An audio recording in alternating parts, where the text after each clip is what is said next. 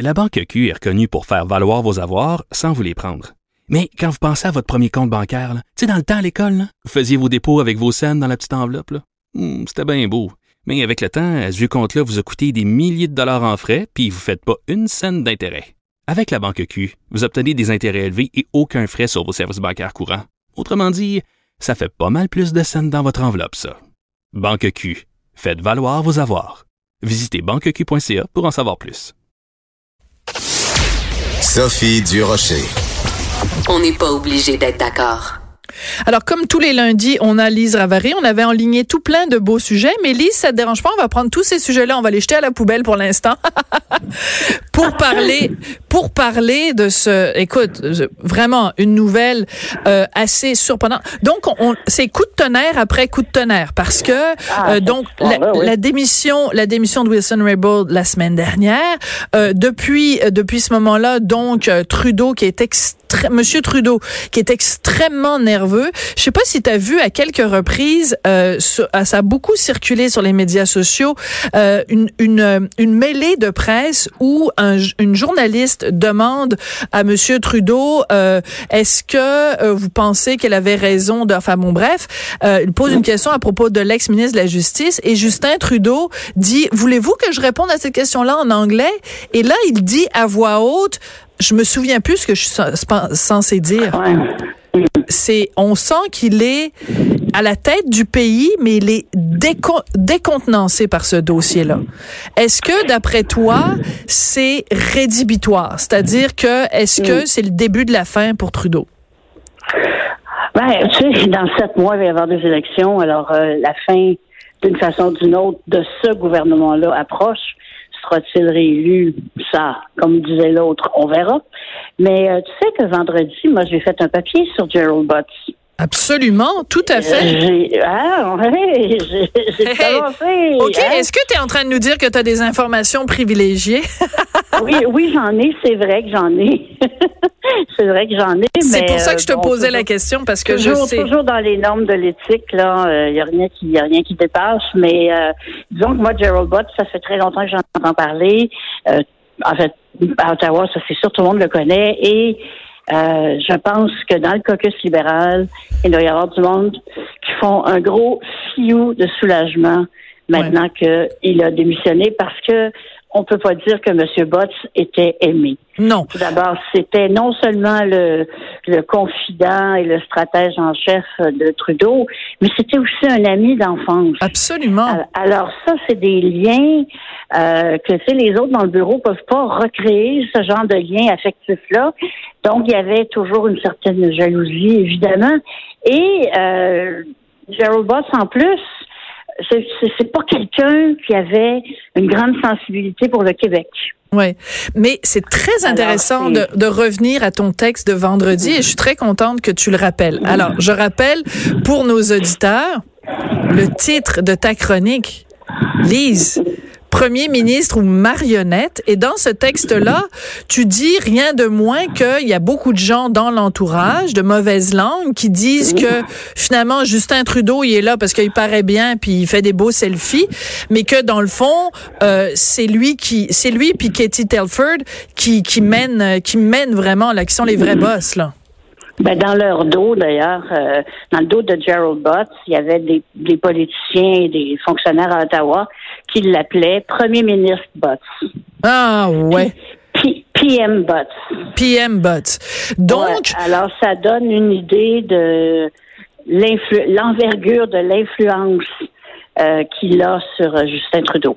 Mais si on suit ton raisonnement, Lise, OK? Euh, Mettons en effet que euh, ce soit un gouvernement fantoche, c'est-à-dire que les vraies personnes qui détiennent la balance du pouvoir, c'est en effet euh, Butts et Tilford. Si Butts disparaît et que éventuellement peut-être euh, Tilford aussi, peu importe, ça veut dire qu'on se retrouve avec Justin Trudeau qui est en commande et qu'il n'a pas euh, peut-être à ce moment-là euh, tout ce qu'il faut pour mener euh, mener à bien les, les destinées du pays. S'il perd son plus proche conseiller, qui est en plus quelqu'un qui, qui un petit peu le manipulait, mais s'il n'y a plus personne pour manipuler la marionnette, la marionnette, elle fait quoi? Elle reste assise puis elle peut Ben, rien faire. Si tu lis la dernière phrase de mon texte, d'ailleurs, je dis jamais Justin voudra se débarrasser de, de Gerald Butts parce que certains pourraient blaguer qui va actionner le mécanisme. Ouais. Mais euh, moi, je, je- C'est vraiment un texte prémonitoire, Lise. Bravo. Euh, un petit peu. Écoute, t'écris la le vendredi, le gars démissionne le lundi. D'après moi, il a lu ta chronique. Remarque que c'est- c'est possible.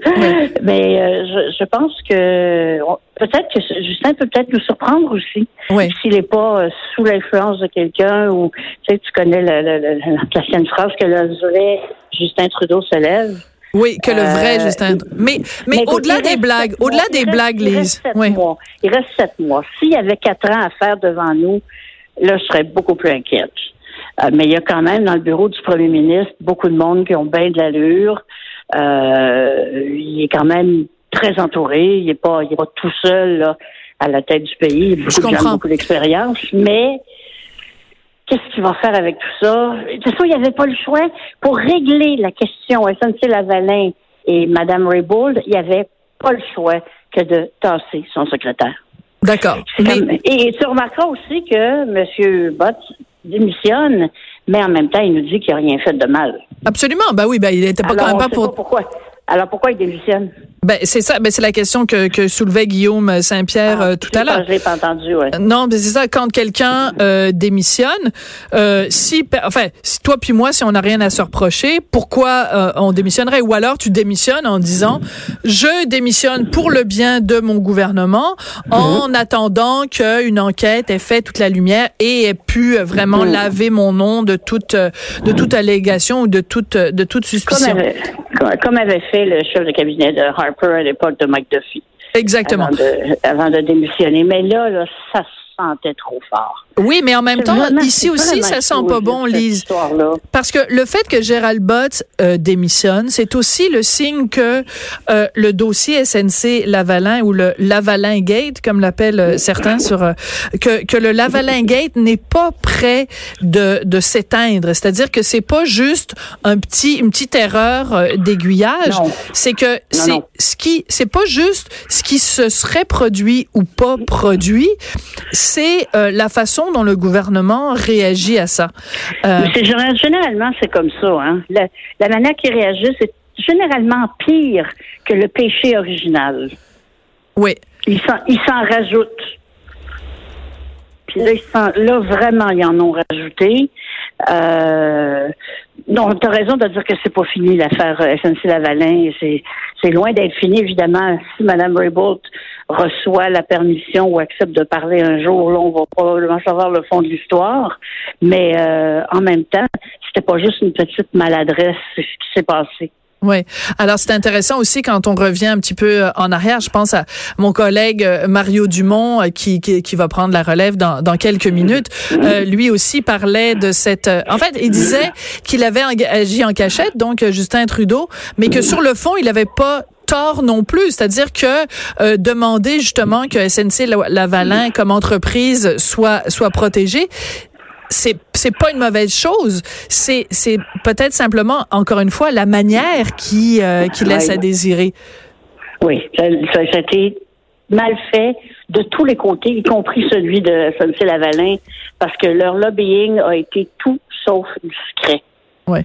Est-ce que tu as vu Lise euh, Mélanie Joly qui était donc euh, hier à la joute avec euh, Emmanuel euh, Latraverse? Comment, comment l'avoir, comment ne pas l'avoir vu?